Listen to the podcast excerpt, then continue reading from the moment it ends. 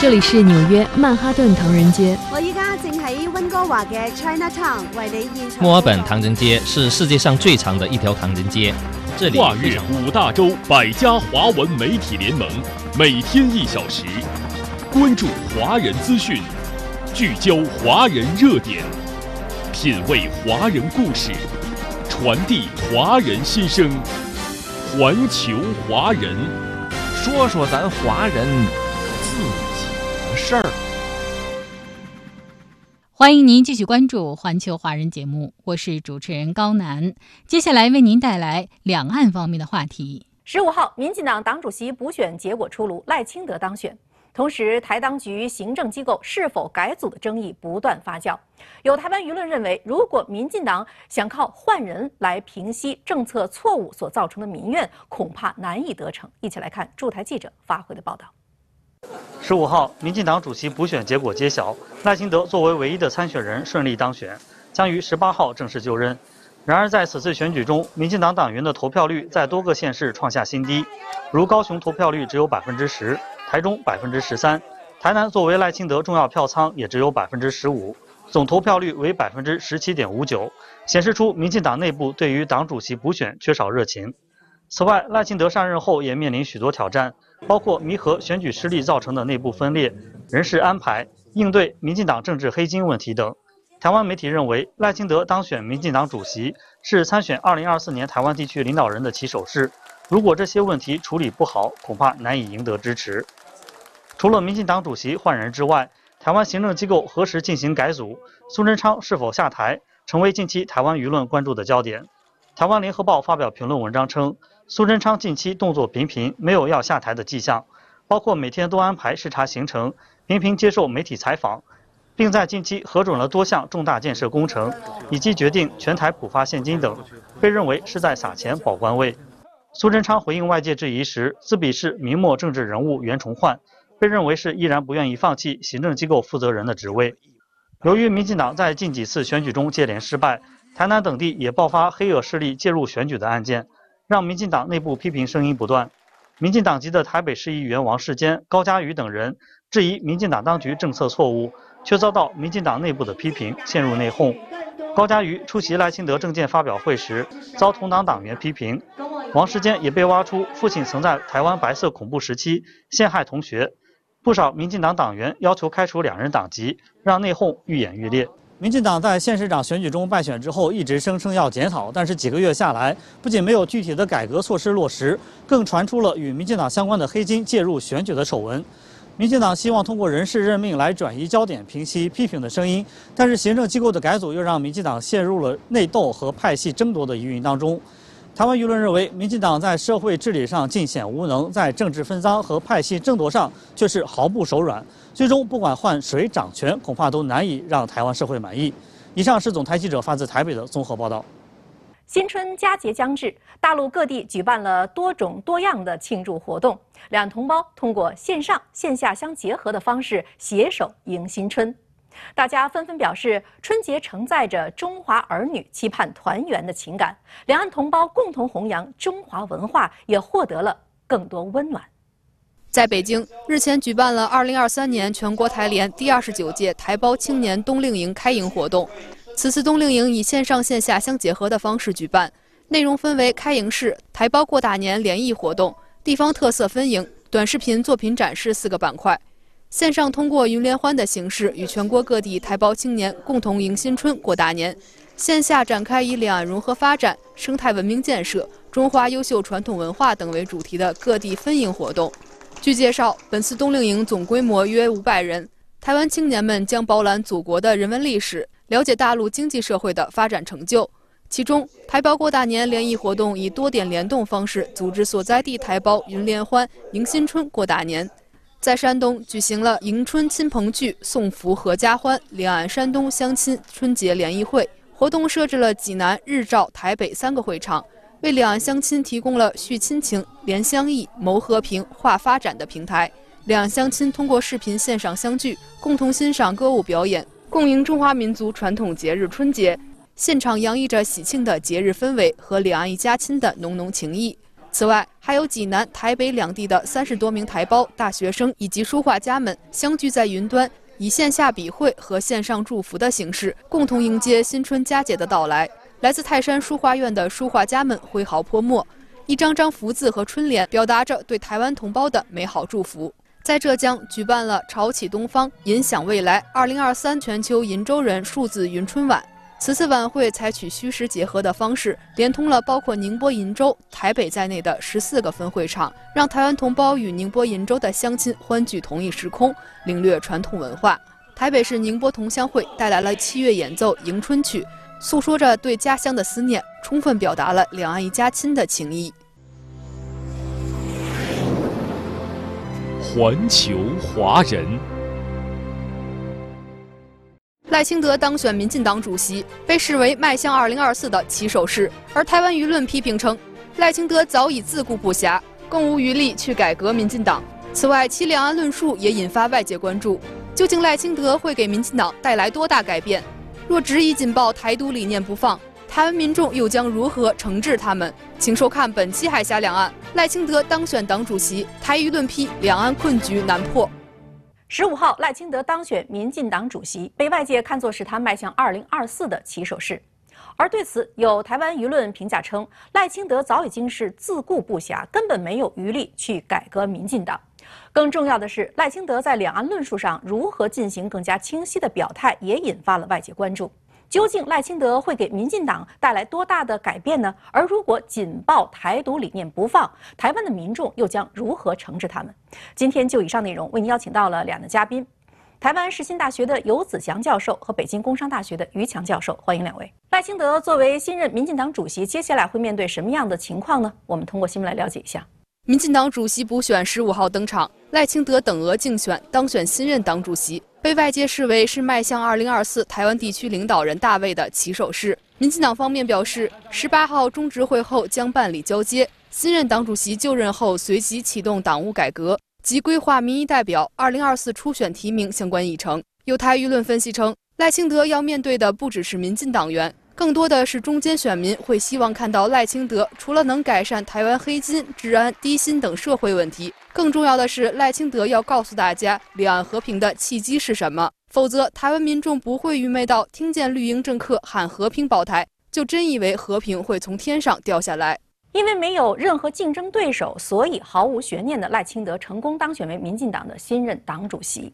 那么，既然是稳赢的结果，为什么在选前他还如此拼命的给民进党的党员打鸡血拉票呢？您又如何看待目前这样的一个结果，尤教授？呃，这次民进党主席选举啊，只有一个候选人，赖清德是等额竞选。那因为等额竞选缺乏竞争啊，选情本来就会比较冷，投票率不容易高，加上这个又是补选啊。投票率一般会比正常的换届选举啊再低一点，所以民进党党主席投票以前，外界原本就不看好这次的投票率。最后开票出来呢，赖清德是在有选举资格的二十三万八千多个民进党党员当中呢，只拿到不到四万两千票，算起来啊，投票率只有百分之十七点五九。这个对想借着当选党主席继续争取二零二四的赖清德，可以说是一个难看的开场。那赖清德说，他当选党主席是要帮助民进党赢回台湾人的信任，但其实行政权还抓在蔡英文手上，苏贞昌也还在抗拒下台。那赖清德在检讨的时候，也不敢点名蔡英文跟苏贞昌，这些都让许多党员跟社会大众是很不满意的。改革改不到点上，回应不了民怨，找不回党员的热情。赖清德当选党主席啊，看起来未来是难题重重。又是在做全员动员，又是颇费力气的在煽动仇中。看来选前呀，赖清德还真的是下了一番功夫啊。那么现在呢，虽然是如愿的当选了，但是接下来肯定面临很多的问题。您认为他都会有哪些动作？而他的这些动作对于民进党的改革或者说发展会有多大的帮助呢？我想啊，接下来他有几个动作。首先呢，他得组成一个他自己的团队，嗯，因为他当选了这个党主席，但是他不能当官岗司令啊，总得有人给他抬轿子。那这些人从哪里找？从哪里来？因为现在民进党的这个党务团队呢，是是蔡英文组成的。嗯，那这里面呢，很多人呢，甚至在二零一九年，蔡英文和赖清德在争夺民进党初选的时候，他们曾经出手打过赖清德。所以这些人呢，赖清德肯定是不能用的。那你重新再找一堆人来，那怎么去找？是不是民进党党内的这个派系如何去平衡？我想这是他接下来做的第一件事情。第二件事情呢，是民民进党呢一直是以选举作为导向的。那么他当了这个党主席之后，马上就要面临三月初的这个立法机构民意代表南投那个选区的补选。我们知道，民进党呢，二零二二年年底的时候，九合一选举大败，嘉义市长选举大败，到二零二三年一月的时候呢，那个台北的立法机构民意代表的补选也大败，等于是连续三次大败。那么赖清德现在当了民进党党主席。如果他当了党主席之后，三月份南投的那个立法机构民代补选再大败的话，赖清德就没站住啊，他就觉得你这个党主席不行啊，所以他现在上任之后肯定会拼那个南投的这个民意代表的补选。除此之外呢，还有一些问题，因为现在民进党党内啊实在是乌烟瘴气，民众对于民进党的观感非常的不好。比如赖清德之前当了七年市长的那个台南卢渣案啦。光电案了，议长贿选案了，一堆问题。好，你赖清德当了民党党主席，你对于这些问题你是什么态度？你要不要党纪处理？另外，在新竹林志坚的那个棒球场，现在出现了一堆问题。那对待林志坚这个民进党党员，你赖清德这个民进党的新主席，你是什么态度？你要不要党纪处理？这件事情的后面还有一个更大的问题是蔡英文。赖清德在当选之后，他说他要擦亮两块招牌。说民进党啊，过去有两块招牌，一块招牌呢叫做清廉勤政爱乡土，一块招牌呢叫做绿色执政品质保证。他说他要把这两块招牌擦亮。这句话你再往前讲一句啊，这两块招牌是被谁砸烂的呀？是在谁手上出问题的呀？当然是蔡英文啊！你赖清德敢不敢讲这个话？所以赖清德当了民进党党主席之后，这个问题摆在他的面前，就是民进党为什么一而再再而三的输？你要不要检讨？如果你检讨不到蔡英文，谁都知道说，那你这个检讨是假的。那你这个检讨是假的，那你想选二零二四，你想都不要想。如果你的检讨是真的，你检讨到了蔡英文，蔡英文现在跟赖清德矛盾还放在这儿呢，蔡英文还在想方设法的不断的在压制赖清德呢。如果你真的检讨到了蔡英文，那么赖清德和蔡英文的矛盾就公开化了。蔡英文现在还是台湾地区领导人，如果他在接下来的一年多的时间里，处处的给赖清德使绊子的话，那么赖清德也选不上这个二零二四。但是如果说他检讨的这个这个情况，如果检讨不到蔡英文的话，大家觉得你这个检讨是假的，你同样选不上二零二四。总而言之，下台的蔡英文给赖清德留下的完全就是一个烂摊子。如您刚才所分析的，不管是党内还是党外，真的是问题多多，麻烦多多。而诸多的问题呢，有评论认为说，不仅赖清德要解决社会问题，那么最重要的就是要给民众一个清楚的交代，那就是你在两岸政策议题上是怎么想的，接下来又会怎么做？因为大家都认为，之前赖清德所提出的所谓和平保台的口号，完全就是在忽悠民众，因为大家根本不会相信。您怎么看？呃，九合一选举啊，民进党惨败。一个关键的原因呢，是很多台湾选民对民进党的执政是高度不满的，民怨高涨。这些不满就包括黑金、治安、低薪、通胀，当然还有能源政策啊，其中也包括民进党的两岸政策在内。对很多台湾民众来说，民进党一而再、再而三的打抗中保台，结果买了一大堆美国武器，要大家延长兵役搞备战，却让台海变得更不稳定。抗中是根本保不了台的。那赖清德在这样的民怨底下当选了民进党党主席，还想要争取二零二四成为民进党的候选人，呃，甚至争取胜选。除了要面对各种社会问题之外呢，两岸问题当然是重中之重。很多人都希望听到赖清德你的表态是什么。结果他利用对党员发表政见的机会，果然表态了。十二月二十四号，他在高雄的证监会里面抛出了“和平保台”这样的说法，说啊，对于抗中保台，台湾社会有很多检讨。他认为台湾是爱好和平的，所以应该要说“和平保台”才对。但是啊，抗中保台的问题从来都不在保台上面嘛，啊，只要是台湾人，当然都希望保护台湾，保住台湾。那和平本来就是保台最好的方式，关键是在你要怎么争取和平，你要怎么保台。抗中保台的问题是出在抗中上。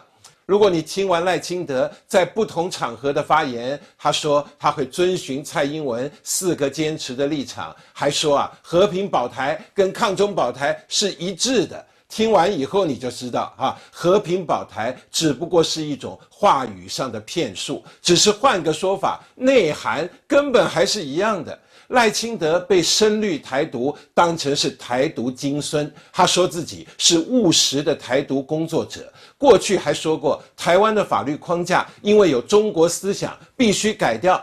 如果你真的希望两岸和平，希望台湾繁荣的话，你最简单的方法就是宣誓放弃台独，或是把民进党的台独党纲给改了嘛。最低限度，你至少也要真心认同台湾这个一个中国的法律框架。这些都不做，就是嘴上搬出和平两个字，抗中路线不变，台独工作依旧。这样的政治话术啊，早就被多数台湾民众看破手脚了。是的，从当初蔡英文的抗中保台，再到如今赖清德的所谓和平保台，不过是换汤不换药。因为以美抗中才会是他们不变的政策。相关内容呢，我们通过新闻继续了解一下。日前，赖清德在政见发表会上表示，台湾未来可能要面对台海军事威胁，包括武器、兵役等，要持续提高台湾防卫的力量。并声称，所谓不相信美国，台湾会很危险。对此，台舆论分析称，从此番言论可以预测，赖清德进民进党将来还是会走以美抗中路线，喊和平保台就是骗人的华丽口号。对此，有台舆论痛批，赖清德身为堂堂台湾地区副领导人，更有心代表民进党参选二零二四，却用这样恐吓的方式为美国护航，等于被美国领导。这样的人还能为台湾利益说话吗？虽然现在嘴上赖清德高喊着和平，但是他是一名务实的台独工作者，这一点大家很清楚，也不会变。所以您认为这些年赖清德究竟都做了哪些尝试呢？呃，这些年啊，赖清德做了很多很多这样的事情。二零一七年的九月二十六日的时候，他上午的时候呢，他说呢，他是主张台独的政治工作者，不管担任什么职务都不会改变。结果在下午的时候。在立法机构里，他又讲，他说他是什么务实的台独，什么这那的，也就是说，一天在立法机构里，上午和下午都讲类似这样的话。那当时掀起了轩然大波，因为你是一个行政机构的负责人，你怎么能讲出这样的话来？结果他不知悔改。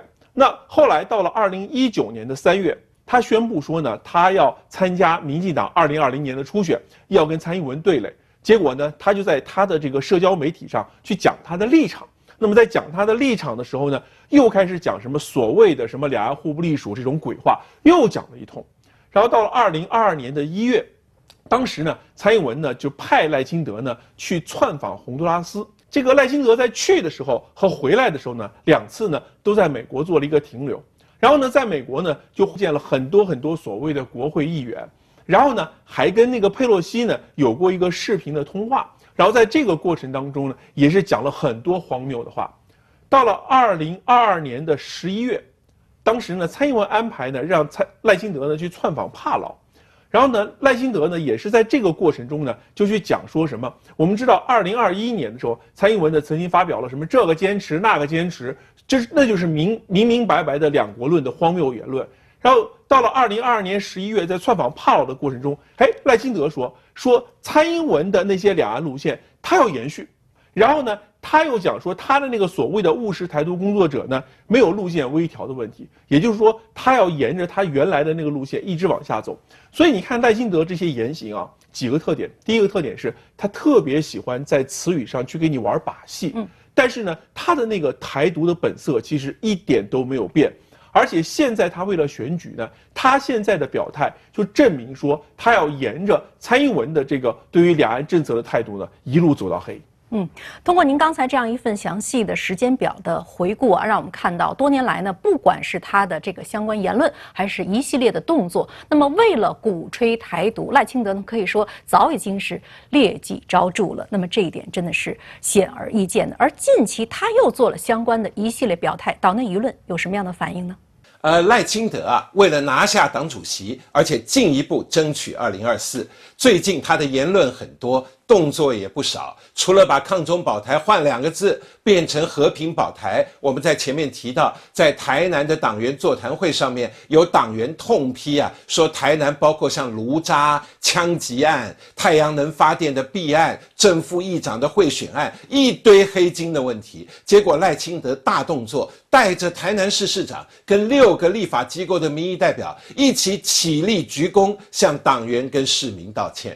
不过啊，赖清德最近引发台湾舆论最多关注的是，他公开说啊，因为台湾需要持续跟美国合作，提高保卫台湾的力量，所以不能让有心人散播怀疑美国的言论，不能让怀疑美国的言论变成是台湾社会的共识，否则台湾会很危险。这一段啊，不能散播以美论，以美论不能成为台湾共识的谈话。让大家听了非常的惊讶。虽然啊，民进党不断在打压媒体，打压在野党，但是台湾总还是有一定言论自由的地方吧？赖清德说：“你不能散播怀疑美国的言论，还说这样的言论不能成为台湾的社会共识，这很奇怪啊！有言论自由的地方，为什么不能对一个攸关台湾安全跟未来的问题发言呢？”为什么不能怀疑美国的做法是不是真的有利于台湾呢？如果质疑美国的言论是有理有据的，你又有什么权利、有什么能力能够不让这样的言论变成台湾社会的主流、变成共识呢？台湾用天价买了大批的美国军火，交货很多延迟了，而且很多买的不是台湾要的。台湾有因此变得更安全吗？这不能质疑吗？美国要让台湾变成刺猬，变成豪猪，变成火药库，卖布雷系统给台湾，要把台湾变成雷岛，要台湾延长兵役，准备打城镇战，不断的升高两岸的紧张，这不能质疑吗？美国有人主张，必要的时候要炸掉台积电，或是啊，要把台积电最先进的制程给搬到美国去，这不能质疑吗？美国过去有很多牺牲他的朋友的案例，台湾也有不少被出卖的例子，这不能质疑吗？说台湾不应该被当成棋子都不行吗？民进党当局，你们一面倒向美国，如果真觉得自己是对的，那你就拿出道理来说服大家。你怎么现在就说是有心人在以美，拿出这个大帽子，叫大家不可以以美呢？想领导台湾的人，应该是从台湾的利益出发，有自己的立场，有自己的坚持。所以赖清德的发言啊，让很多台湾人听了是大失所望的。我们都知道，在台湾，赖清德呢是被称作“台独金孙”的。所以说，不管他现在。做出任何取悦于民众的这种言行，大家呢都是不会相信他的，因为他的本质是绝对不会改变的。而大陆方面对于台独分子，我们知道未来肯定还会有一系列相关动作，那么我们又应该如何来应对呢？呃，我想首先啊，我们要保持对于台独这种高压的态势，这种高压遏制的态势。对于这些台独分子啊，我们就露头就打，而且呢，我们的出手呢是一能有多重就多重，让他们呢有贼心没贼胆。让他们呢想读不敢读。另外一个是我们看赖清德过去的这些言行啊，赖清德特别喜欢呢在言辞上去做一些花言巧语，去做一些掩饰。像他之前讲过什么，他什么他的立场是什么亲中爱台啦，包括他最近蔡英文说要什么抗中保台了，他说要和平保台了，这些诡计我们其实早都把它看透了。所以我们要听其言观其行。我们不仅看你赖清德说什么，我们要看你做什么。嗯，如果你敢越雷池一步，如果你敢碰红线，如果你有任何的台独的实质的举动的话，我们绝对不会手软。是。另外，我们也看到说赖清德最近啊已经表态说，他要延续蔡英文这样一个勾连外部势力、不断谋独的这么一条路线。那么。在他如果万一在未来想要以美谋独，不管你是大动作还是小动作，只要你有任何动作的话，我们一定是你只要有漏动作，我们马上露头就打。我们要保持对于台独分子这样一个高压的态势。另外啊，我们想再度的重申，就是赖清德其实心中非常的清楚那个红线在哪里。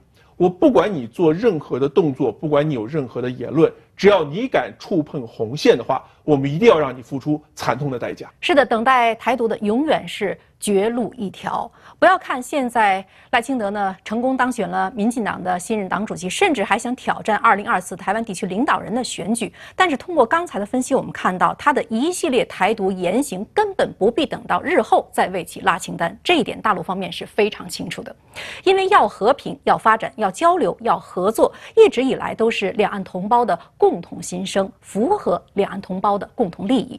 所以，台独与和平是水火不容的。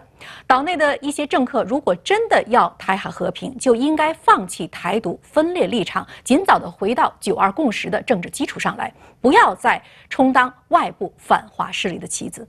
以上就是今天环球华人的全部内容，感谢您的收听，我们明天同一时间再会。没有最遥远的距离，不问梦开始的地方。只有你关心的。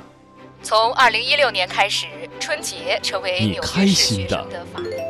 妈，我拿到了健康。你用心的。大家好，我是你们的导游小丽，在广袤的东非草原。路过你的全世界，环球华人。